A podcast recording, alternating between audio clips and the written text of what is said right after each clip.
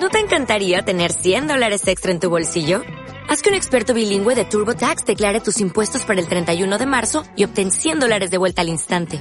Porque no importa cuáles hayan sido tus logros del año pasado, TurboTax hace que cuenten. Obtén 100 dólares de vuelta y tus impuestos con 100% de precisión. Solo con Intuit TurboTax.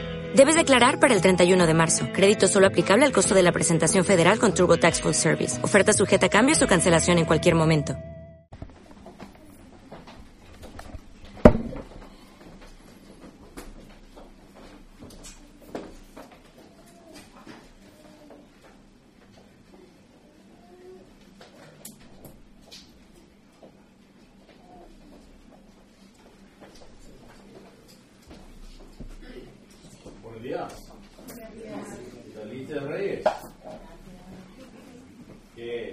Habéis disfrutado los Reyes o qué? Voto hace dos días nosotros desde Estados Unidos, donde no saben nada de los Reyes. Ni en la política ni en Navidad, ¿eh? nada de esto. ¿Qué tal los Reyes? ¿Bien? ¿O es solo Papá Noel? A ver, ¿quién trae más regalos? Iván, Iván me, dicho, me ha dicho que Papá Noel. ¿O no hablamos de esto en la iglesia? Sí, es, es lo que es divertido. Creo que ya ven, tú tienes los, ¿quieres? Niños, tenemos un, una hoja que se puede pintar un poquito, ¿no? Para dar un poquito y vamos a este- tener, tener también una historia. Entonces, algo que hacer. Y si los mamás y papás quieren dibujar también, pues adelante. está bien, está bien. Vamos a ver tres textos esta mañana relacionados con los reyes. Vamos a empezar en Mateo capítulo 2. Mateo capítulo 2. Si tienes Biblia, busca Mateo capítulo 2.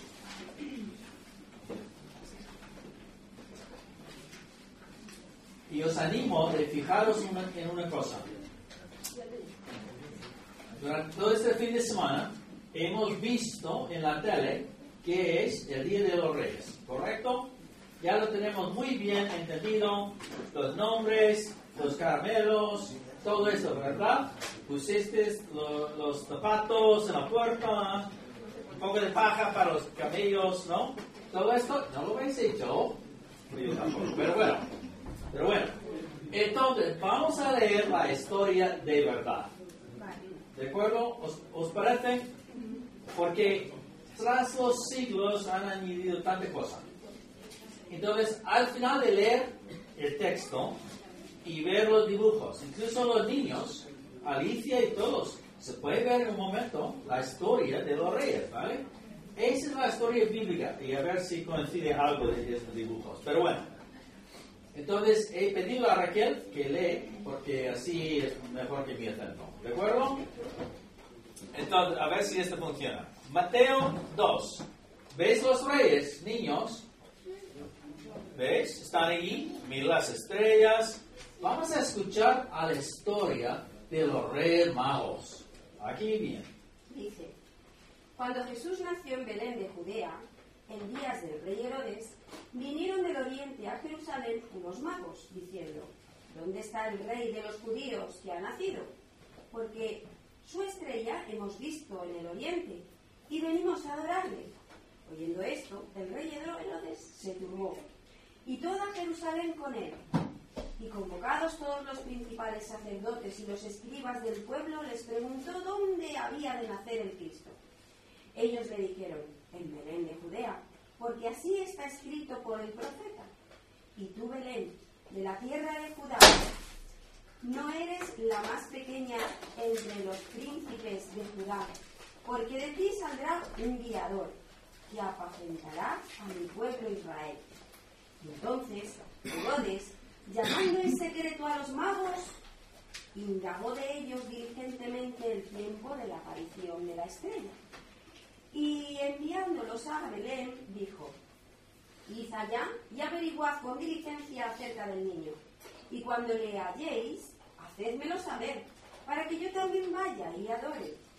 Ellos, habiendo oído al rey, se fueron, y aquí la estrella que habían visto en el oriente iban delante de ellos, hasta que llegaron.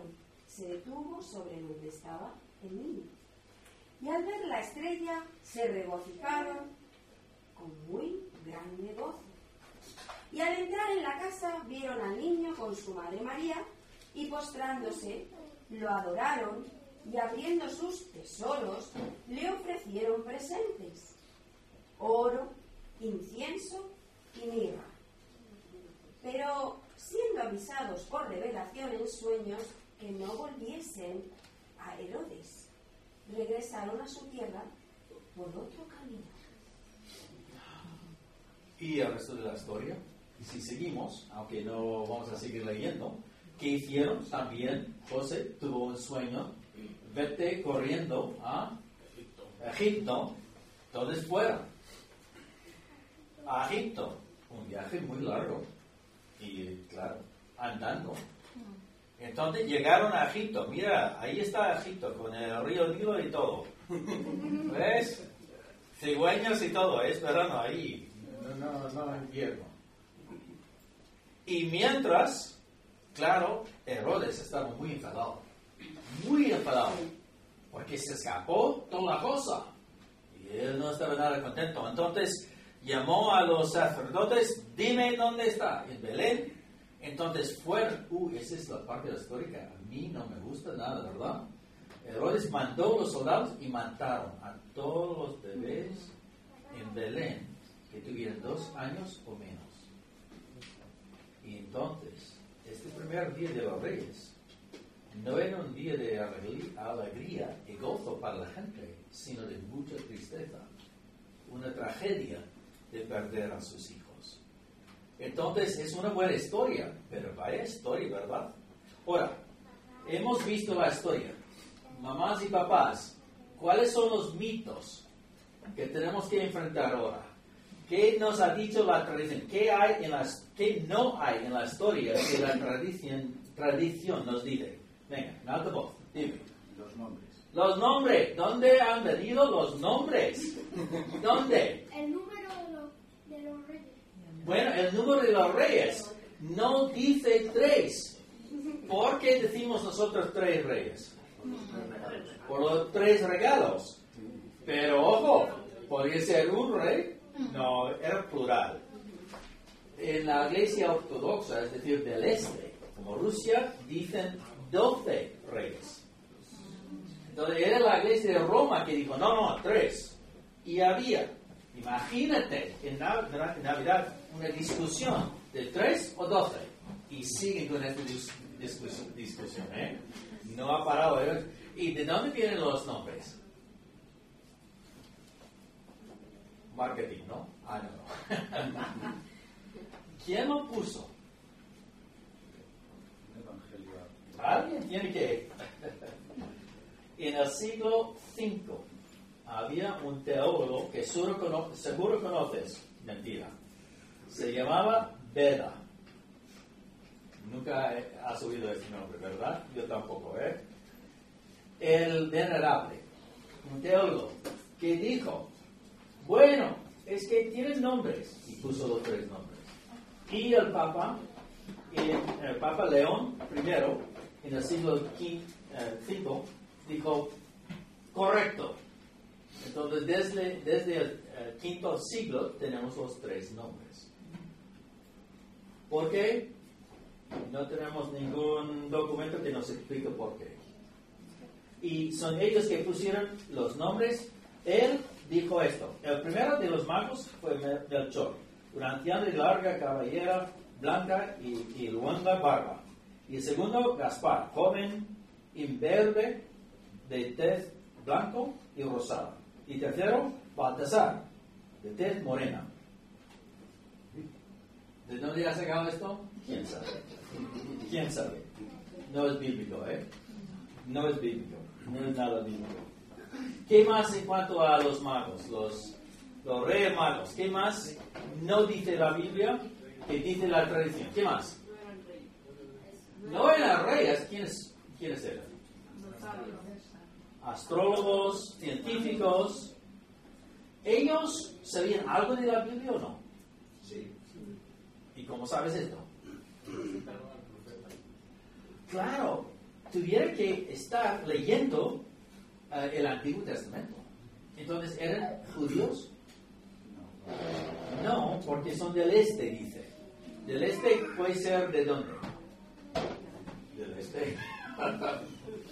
como Siria, como Irán, Irak, quién sabe, probablemente Siria. Pero sí, sí. Interesante.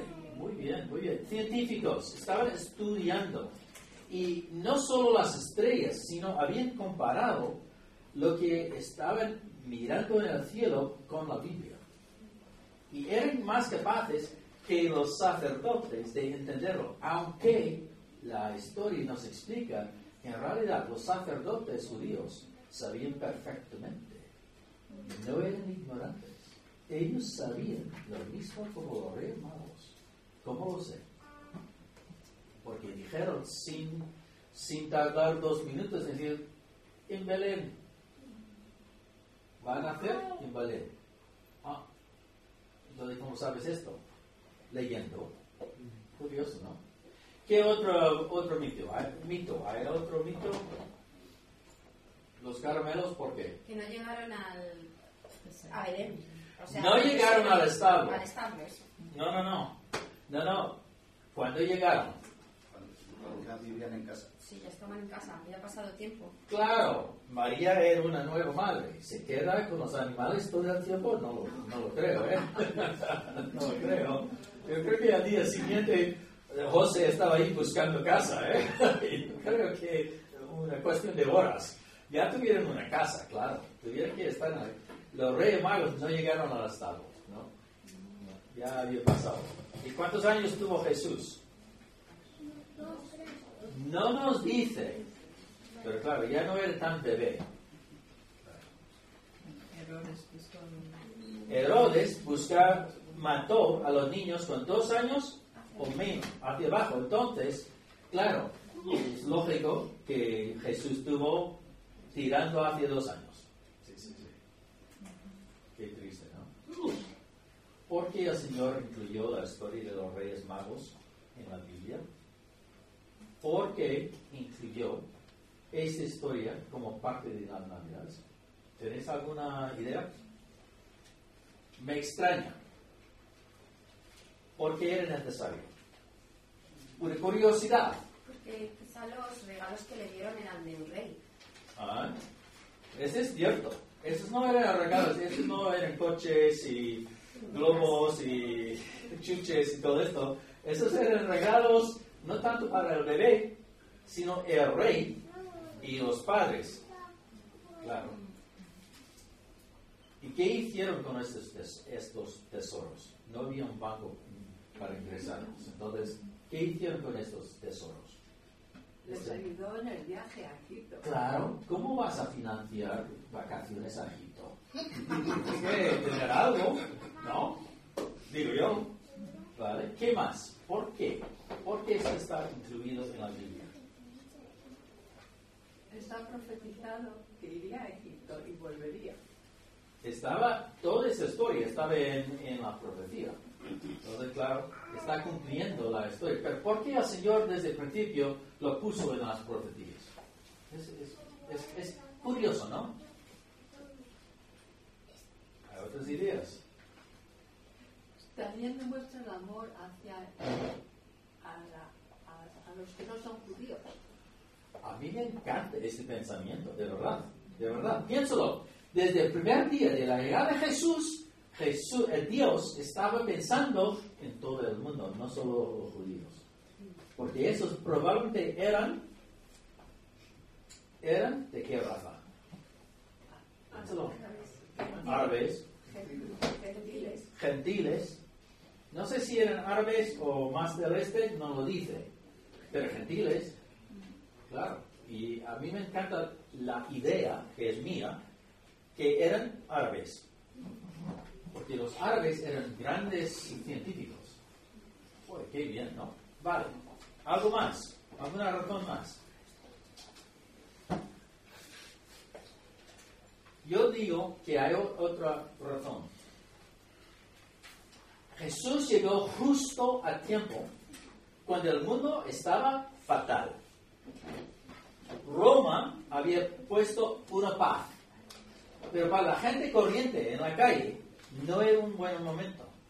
Había mucha tensión, mucha confusión. Uf, económicamente mm, no muy bien. Era un momento muy oscuro en el mundo. Y la razón que dicen los profetas, vez tras vez tras vez, no tuvo que ver con políticos, tuvo que ver con el liderazgo que estaba tan mal de corazón, tan cerrado hacia Dios, que ellos querían aprovechar del pueblo en lugar de servir al pueblo. Entonces, yo creo que los reyes magos, desde lejos, quizá al revés, pero desde lejos, era parte de la enseñanza de Dios. Un contraste entre un hombre con todo, pero con corazón cerrado, que vio a Jesús como una amenaza a su control. Y el contraste es con algunos buscadores que tampoco eran judíos, pero con corazones abiertos. Y ellos a cambio habían visto a Jesús como la respuesta a un, mundo estropeado. Un, un mundo difícil, complicado. Un mundo sin esperanza. Y aquí viene desde... Será como hoy. Entrar aquí en Europa o en nuestro país, Estados Unidos, alguien del mundo árabe diciendo, oye, hemos oído que la salvación del mundo llegará aquí. ¿Dónde está? Y nosotros, pues no tengo ni una idea. Además, tú eres árabe, tú no sabes nada. Y el árabe dice, ah, curioso, porque yo lo he visto. Ese es Dios diciendo, un corazón abierto es lo que busco. Me da igual la raza. Me da igual de dónde vienes. Estoy buscando buscadores con corazones abiertos. Y para mí esta es la razón principal para esta historia de los reyes magos o estos magos, ¿no? ¿Cómo es un buscador de, del Mesías? Corazón abierto y capaz de ver y comprender la estrella. Vamos ahora a Isaías capítulo 1. Este es el segundo texto. Isaías en el Antiguo Testamento. Isaías capítulo 1. Estos científicos, estos reyes magos, estos magos, conocían muy bien el Antiguo Testamento. Ahora, entre los libros que seguro habían leído y estudiado con mucha atención, hay dos profetas, Isaías y Micaías. No puedo decirlo. Miqueas. sí, gracias. Isaías, porque Isaías es el profeta de luz. Y en Isaías tenemos toda la vida de Cristo en la, en, la tierra. Desde su nacimiento hasta su, la, la cruz y la resurrección. Todo está ahí en Isaías. Incluso con un judío que no cree nada en el Nuevo Testamento, no tienes que ir al Nuevo Testamento para ayudarles a entender quién es Jesús. Está en Isaías. Se puede enseñar perfectamente. Y aquí en Isaías los magos seguro habían leído y leído y leído. Es que viene como una luz. Y habían leído desde el libro de números en cuanto a una estrella. Es, es increíble lo que esos hombres habían aprendido, comprendido. ¿Cómo es que podían ver la estrella y decir, joder, esta estrella es la estrella? No una de varias. No, ah, qué bien. No hay nubes, podemos ver las estrellas, qué bonito. Ahí en la fría vemos mucho las estrellas. Pero ellas, ellos habían visto la estrella y de ahí han entendido, esta es la estrella profetizada, profetizada y comprendemos lo que significa. Luego cuando Jesús es un adulto, dice a los fariseos, sabéis perfectamente, pero habéis rechazado. Tú vosotros como eruditas, lee tanto la Biblia, sois los eruditos de la Biblia, sois el liderazgo encargado, encargado de enseñar la palabra a la gente. Y no comprendimos. Fíjate cuántas veces en los evangelios Jesús dice, al enfrentar a los fariseos, dice, pero no habéis leído, pero no habéis leído, no habéis leído, no habéis leído. Habían leído, pero eran incapaces de ver la estrella. Oh, yo creo que lo habían visto, la habían visto, pero no querían ver la estrella. No querían ver la estrella. Isaías capítulo 1, no tenemos tiempo de ver todo el libro, ¿vale? Dos versículos. Versículos 16 y 17. Y Yo voy a leer en la nueva versión internacional. Dice esto. Versículo 15 dice, cuando ah, levantan sus manos, yo aparto de ustedes mis ojos. Aunque multipliquen sus oraciones, no las escucharé, pues tienen las manos llenas de sangre. Está hablando del liderazgo y de los judíos. Isaías empieza diciendo, oye, está mal este mundo. Estáis mal vosotros. Hay un problema aquí. Estáis haciendo, jugando la religión. ¿Ves estos cultos? ¡Qué bonito! ¡Qué buena alabanza! Y no estoy escuchando, dice Dios. ¿Por qué? Porque dice aquí, versículo 16, lávense, límpiense, aparten de mí, eh, aparten de mi vista sus obras malvadas, dejen de hacer el mal, aprendan a hacer el bien, aprendan, busquen la justicia, reprendan al opresor, aboguen por el huérfano y defiendan a la vida. A la reina Valera, lavaos y limpiaos, quitad la iniquidad de vuestras obras de delante de mis ojos, dejad de hacer lo malo, aprended de hacer el bien, buscad el juicio, restituid el agraviado, hacer justicia al huérfano, amparad a la viuda. Este no es un, un llamamiento a la salvación, ¿de acuerdo? Creemos en Jesús como Salvador, Él nos perdona los pecados y dice, por fe, eres, so- soy- somos salvos por la fe. Efesios, ¿no? Por la gracia de Dios, no tenemos que hacer nada. Es simplemente aceptar el regalo de Navidad. Este es Jesús, este es el Jesús que me ha salvado. Este es el Jesús que es la respuesta a mi vida. Y es lo que quiero. Punto. Pero, aún siendo creyentes, aún siendo creyentes, es muy posible de ser ciego. Pregunta a los fariseos. Más religioso que tú, y más religio- religioso que yo, y ciegos. ¿Cómo es que no pueden ver la estrella? Esta es una descripción por parte de Dios de cómo recuperar un corazón abierto. De cómo tener un corazón tan abierto que dices, ay, fíjate, la estrella. ¿No? Ay, ahí está. ¿Cómo es que no lo vi antes? He ido a tanta cosa y, pues fíjate, está ahí. Y tiene sentido. Tiene mucho sentido. Ahora comprendo. Ahora entiendo. ¿No? Cuatro cosas muy rápido. Contrastes en este texto. Versículo 16. Primero, esa es una persona, el, corazón que agrada a Dios es un corazón puro.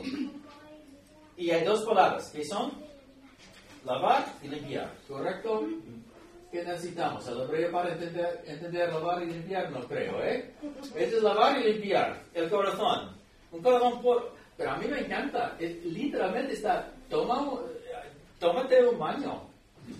Es que Jesús no está, Dios en- a través del profeta Isa- Isaías no está usando palabras teológicas. Está, está diciendo a esta gente, quita la ropa y tómate un baño. Es tan sucio. Y además, hazlo con una ventana abierta para que todo el mundo se ve. No quería poner una foto así. Pero como bueno, en la iglesia no. Entonces está es un poco difícil con la luz, pero bueno, está limpiando la, la, la ventana. Porque limpiar en este sentido es ser translúcido, ¿no? Lo que hago yo en privado se ve. Hay pregunta este año pasado, ¿cuánto escándalo en la política, en la sociedad, en la, ta, ta, ta, ta, en la iglesia, pa, pa, pa, pa? Porque la gente pensaba, yo, eh, nadie, nadie va a si esto aquí, ¿no? Y, e incluso llegó en, en el Evangelio de Mateo, Jesús diciendo a los fariseos, no es que no has hecho nada, es que has pensado mal. ¿Ah? Me dices que no has matado a alguien, pero yo he visto tus pensamientos. Y tú, con este enojo, has matado más que una persona. Oye, pero no me meto en la cama con otra mujer. Nadie me ha visto en la cama con otra mujer. Y Dios dice, ay, pero yo he elegido tu cabeza. ¿Y tú has estado en cama tantas veces? Porque estás mirando con los ojos tuyos que funcionan muy bien y es pecado. Joder. ¿Pero qué es esto? Es un mago con corazón puro. Había tomado un baño delante de todo el mundo y su corazón puro. Joder. Quizá lo que necesitamos es volver a casa y ponernos en el baño, ¿verdad? Un contraste. El versículo sigue diciendo, una persona va a distinguir entre el malo y el bien. Eh, Es quitar la iniquidad, el malo, de vuestras obras delante de mis ojos. Dejar de hacer lo malo. Aprender a hacer el bien. En versículo 17. ¿Ves ahí? Y solo un comentario muy rápido. Apartar de mi vista, es decir, apaga la luz. La, el versículo, la palabra apa- apartar de mi vista literalmente dice quita la cabeza. Está hablando del malo que está en nuestra, en nuestra vida. Lo que es- eh, está podrido o estropeado en nuestra vida. Si tú quieres llevarlo, como dice Reina Valera, iniquidad, vale, pero no, es, no son cosas grandes, son las cosas pequeñas, podridas en nuestras, en nuestras vidas. Entonces, el texto, el profeta está diciendo, hay que quitar estas cosas, hay que quitar la cabeza, apagar la luz. ¿Qué otra ilustra- ilustración necesitamos? ¿Verdad? De una manera u otra, déjalo, déjalo. Y entonces dice en la próxima frase, dejar de hacer. Es, este es curioso. En el versículo dice, ah, amparad, ah, perdón, ah, dejad lo- de hacer lo malo. Dejar es la idea de un vago. Alguien sentado en el sofá, tan gordito, ¿no? Comiendo lo que le da la gana, y es imposible de quitarlo. Porque está ahí aparcado para siempre. Y no hace nada. Y tenemos otras palabras que llamamos a esta gente, ¿verdad? Entonces ahí está. Nada, nada, no hace nada. No hay manera de moverlo. De hecho, tenemos que tener estos programas de Estados Unidos de gente... Es que yo no puedo ver estas cosas. Es tan grosero para mí. Es como ver a alguien así. Es como... Pero por favor. Es que no está bien para mí. Pero por favor. Ahora, en esos programas sí es bueno que están intentando buscar. Este sí es bueno. Este es bueno. Este es bueno. Vale. Muy bien. Muy bien. Pero esa idea, idea de alguien tan vago que es imposible quitarlo del sofá, no hace nada. Y eso es lo que el versículo está diciendo. Dejar el malo, es decir, tratar el malo como si fuera esto, ignorar el malo. Déjalo a un lado, vete a hacer tu cosa, pero no pienses más en ello. ¿Me explico? Un poco difícil, ¿no? Pero es esta idea del malo. Déjalo. Estamos en un nuevo año. Yo no puedo decirte que es malo en tu, tu corazón. No lo sé. No tengo ni una idea. Pero en un nuevo año, aprovechate de una nueva fecha para decir, voy a dejarlo. Voy a hacer algo para cortar la cabeza de este malo en mi vida. No me justificas nada. Hazlo delante del Señor. Quítalo de la vida. Toma un compromiso de decir, yo voy a buscar ayuda para quitar esta cosa de mi vida. Porque es una cosa estropeada, es una cosa podrida.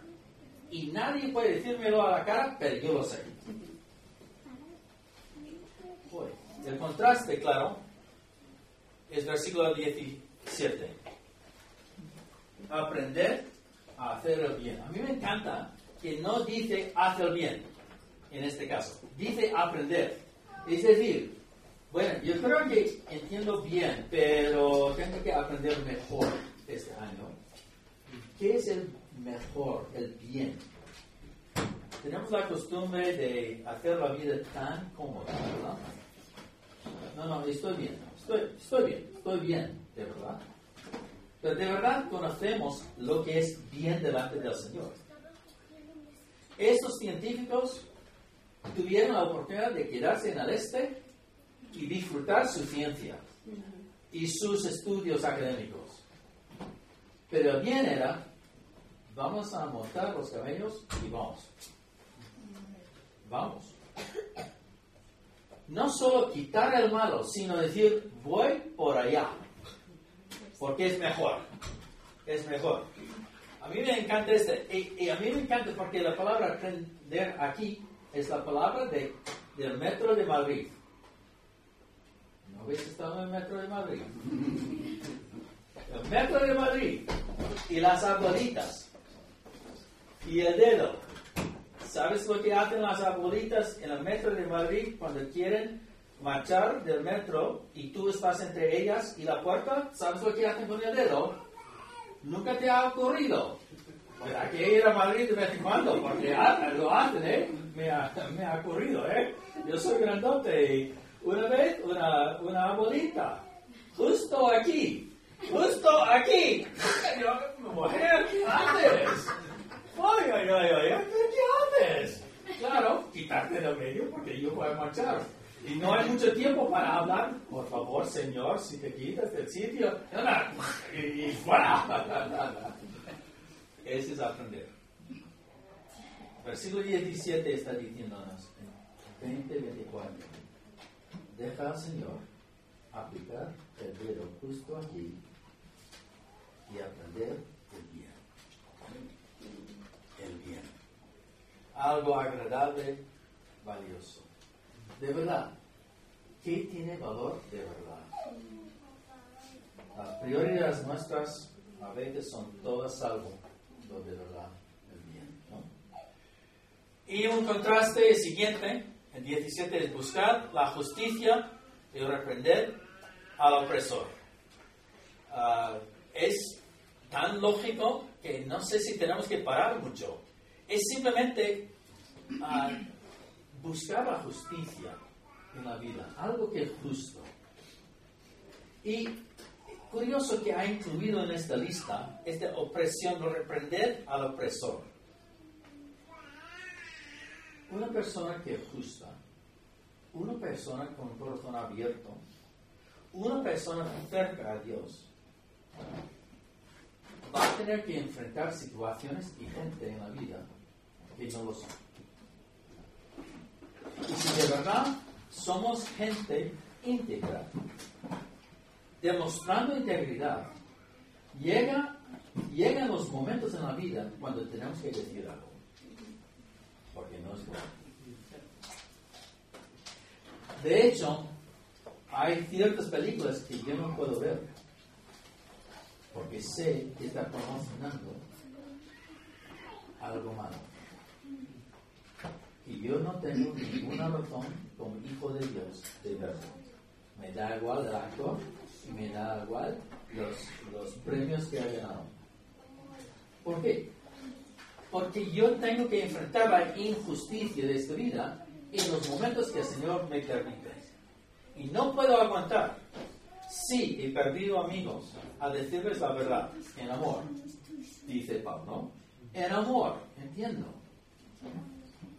Pero no, no podemos. Me preocupa tanto la sociedad moderna, sea aquí o en Estados Unidos. Me da igual el nombre, es igual. La moralidad es igual. Me preocupa tanto que ya estamos convencidos que todas estas cosas nuevas son la nueva norma. Es la normalidad que tenemos que aceptar porque el mundo es así. Y, y los creyentes, y digo creyentes, bueno, es que Pablo vivió en otra época. Perdóname, esa es la palabra de Dios, que no tiene fecha. Y Pablo dijo claramente, pom, pom, pom, yo debería decir igual. La Biblia no es tolerante. Y este va en contra de la sociedad, ¿correcto? La sociedad nos reclama ser tolerantes. Hay que aceptar a todo el mundo tal y como son. ¿Dónde dice esto en la Biblia? Lo que la Biblia me enseña a hacer es decirles la verdad, porque están engañados, están perdidos, están en la oscuridad. Muéstrales la luz. Muéstrales la luz. Y la última cosa que es interesante es. Uy, no va a hacerlo, Link. Pon la flecha. A ver si ocurre. No, tampoco. ¿Puedes ayudarle? Así es, gracias. Se congela. La última cosa tiene que ver con huérfanos y viudas. ¿Lo ves ahí? Final del versículo 17. Bueno, vuelvo aquí. Abo, abo- eh, no puedo decirlo. Abogüen por el huérfano y defiendan a la viuda. Esa es simplemente otra manera de demostrar que dentro de este corazón íntegro hay misericordia. Hay misericordia. Un hombre, una mujer que de verdad ama al Señor, está buscando la estrella, va a tener misericordia. Los reyes magos llegaron al rey y el rey dijo, enséñame dónde está para adorarle. Y eran tan sabios que dijeron, dijeron este hombre no va a adorar a nadie salvo, salvo a sí mismo. Lo que hizo era, hicieron era visitar, adorar y marchar. Para proteger. Para proteger. Tenemos que tener más gracia. extender gracia a los demás. Quizás es una buena meta para el nuevo año. Yo necesito tener más gracia hacia la persona que está aquí frente de mí, a mi lado, que a mí no me gusta. Que me choca. Que yo creo que, bueno, eh, quizá un poco más de gracia. Un texto más para terminar, ¿vale? Micaí, Micaí, no puedo decir el libro. Miqueas, Miqueas, gracias. Es más fácil en inglés. Micah. Micah. Miqueas. Capítulo 6, versículo 8. Conocéis muy bien este versículo. Y suena muy parecido a Isaías. Claro, el mismo Dios hablando. El mismo Dios hablando. Miqueas 6, 8. Muy conocido. Vamos a leerlo en esta versión todos juntos en alto. ¿Vale? Vamos. Ya sé te ha declarado lo que es bueno. Ya sé ha dicho lo que de ti espera el Señor. Practicar la justicia, amar la misericordia y humillarte ante tu Dios. Miqueas está resumiendo Isaías. Dios busca buscadores con corazones así. Y lo dice tan fácil, tan fácil. Tres cosas. Primero, en el capítulo anterior tenemos la profecía en cuanto a Bel- Belén. Ahí está. Pero tú, Belén, tan pequeña entre las familias de Judá, de ti ha de salir el que será Señor en Israel. Capítulo 5, versículo 2. Entonces, en capítulo 6, Dios está diciendo, hombre, Él te ha declarado lo que es bueno, lo que pide, pide el Señor de ti, y pon tu nombre. Porque si este año el Señor decide de llevarte a casa, y venga el Señor, y tú eres hijo, hija de Dios, y dices, yo soy creyente, estoy cubierto, estoy creyente, pues me alegro. Dios va a decir, ¿y por qué no has visto la estrella? Y te explico. Hacer justicia, amar misericordia, andar en humildad. Y no lo veo en tu vida. ¿Dónde está? ¿Dónde está? Yo no quiero ser como Her- Herodes. Yo quiero, quiero ser como rey mago, ¿no? Hacer justicia, ¿qué quiere decir? ¿Qué ideas tenés? Para terminar, hacer justicia, ¿qué quiere decir? ¿Qué dice? Si yo digo que tenemos que hacer justicia, ¿qué quiere decir? No teológicamente. ¿Qué quiere decir en la práctica? Intentar ser justo en diferentes situaciones de la vida. Eso es difícil, ¿verdad? ¿Alguien más? ¿Qué es hacer justicia en nuestras vidas? No somos abogados ni, ni jueces, no creo, no hay aquí, ¿verdad? Saber lo que está bien y lo que está mal. No sé. Saber lo que está bien y lo que está mal. Pues sí, es lo, es lo que un juez tiene que hacer, ¿no? Sí. ¿Qué más? ¿Algo más? Recompensarnos conforme a nuestros actos. Bien, vale. ¿Algo más? A mí me gusta esto. La justicia bíblica es ver a los demás a través de los ojos de Dios. Tratar a los demás de una manera que honre y glorifique a Dios. ¿Os gusta esta? Ver a los demás a través de los ojos de Dios. Tratar a los demás de una manera que honre y glorifique a Dios. Yo soy muy capaz de predicar, de enseñar, de leer la palabra y decirte yo soy bueno. Pero aún con mi edad, felicidades por el matrimonio. Acabamos de celebrar el 43 nosotros. ¿Y Carlos y Yolanda cuántos? ¿Cuántos años? Tres. Ah, nos casamos todos con cuatro años. ¿53? Qué bien. Oye, en este mundo es esto fenomenal. Eso es para celebrar. A pesar de la edad y la madurez. Hay veces en la vida cuando me encuentro frente a gente que no aguanto. Vosotros no. Pues yo sí. Dice, pero Dan, eres muy paciente. Ya, ya, bueno. Menos mal que no puede leer mi cabeza, ¿eh? Es que hay gente que no aguanto. No hay ninguno aquí que... Es que, De verdad. Y dice, sí, claro, en la calle, la gente... No, estoy hablando de dentro de la iglesia. No es iglesia, ¿vale? Pero dentro de la iglesia, no, no, nunca tienes este problema. Eso sí.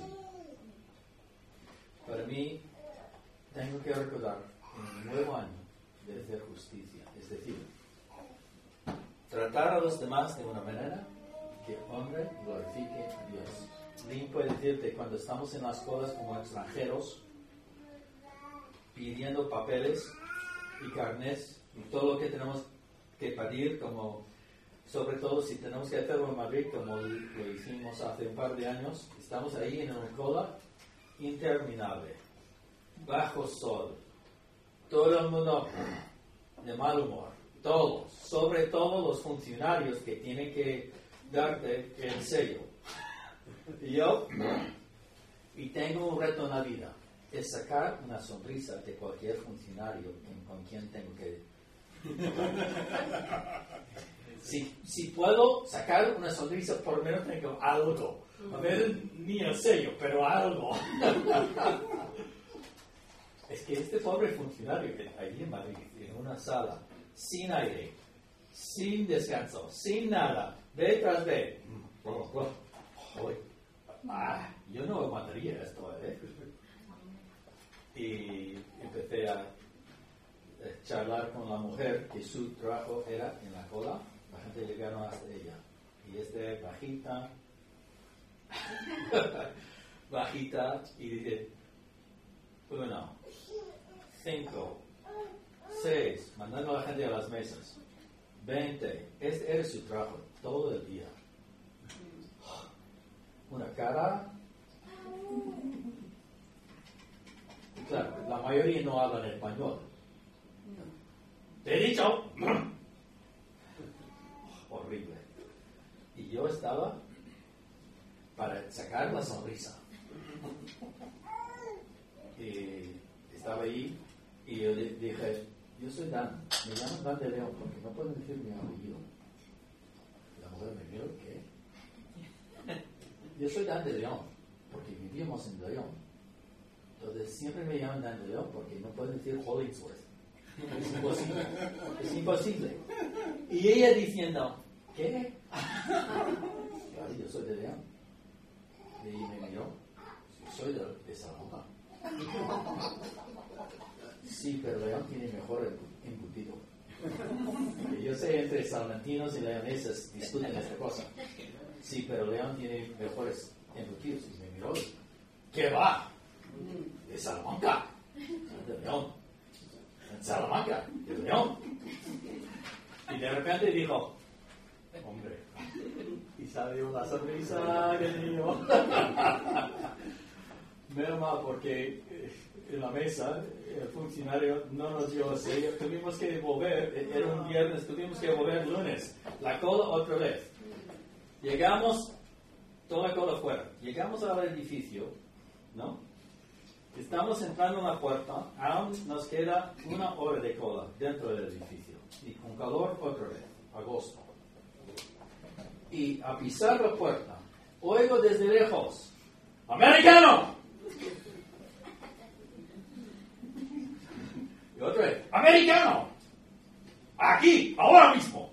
Pero enfadada. y yo, Vale, vale. Y digo, no sé qué hemos hecho, pero algo mal. Estaba esperando algo, ¿no? Y es que no sé. Llegué a, a esta mujer y me miró. Vete a mesa 5. Saltamos por la cola. Por algo, ¿eh? Hacer justicia no es teológico, es práctico. Yo no tengo ni una idea de lo que está haciendo el Señor. Pero en los 30 segundos que el Señor me deja con una persona, tengo que ver a esa persona por los ojos de Dios, no los míos. Y esa es la, la justicia. Amar misericordia. Misericordia, la palabra Gesed. Lo he predicado aquí. ¿Conocéis esta palabra? El amor leal. El amor de, Dios que es fiel. Amar. Y tercero, andar en humildad ante tu Dios. No es ser humilde en este versículo, es andar. ¿Sabes una cosa? Si sales a pasear con gente, algo ocurre en la relación vuestra. Las rejas, las cosas que nos molestan empiezan a desaparecer porque estamos andando. La relación empieza a profundizar sin decir nada porque estamos andando. El orgullo, que yo soy mejor que tú, empieza a desaparecer porque estamos al lado andando. ¿Verdad? Fíjate cómo funciona un paseo, un buen paseo. ¿Verdad o no? Entonces, este profeta hace milenio puso, salgas más a pasear con Dios. Porque es como conseguir la unidad. Porque alguien que está paseando con Dios jamás va a decir, yo soy el mejor. ¿Qué va? ¿Qué va? Es que no ocurre. ¿Por qué tú crees que Dios estaba tan triste al perder el paseo con Adán y Eva? Había pas- perdido el paseo y ya tiene que ir a la cruz. Y él lo sabía y ellos no. Pasear con Dios tú puedes hacer, decir lo que quieres de paseo con Dios. Pues hacer justicia, amar Jesús y salvas más este año paseando con Dios. Quédate cerca, porque quedarte cerca vas a empezar a hacer algo que los fariseos y el rey Herodes no eran capaces de hacer, ver una estrella. Estos magos, desde lejos, desde el, el extranjero, vio algo que los hijos judíos no eran capaces de ver, porque estaban paseando con Dios. Yo os animo a pasear más, juntos y con Dios. Señor, gracias por esos reyes magos que nos hacen pensar en la nece- necesidad de un corazón abierto y suave, no un corazón cerrado. Ayúdanos este año, Señor, de andar tan cerca. Que sería posible para nosotros ver las estrellas que mandan. Que no vamos a perder el milagro de la revelación de un Dios eterno, intentando acercarnos a nosotros. Ayúdanos, Señor, de tener esos corazones tan abiertos. En el nombre de Jesús. Muchas gracias.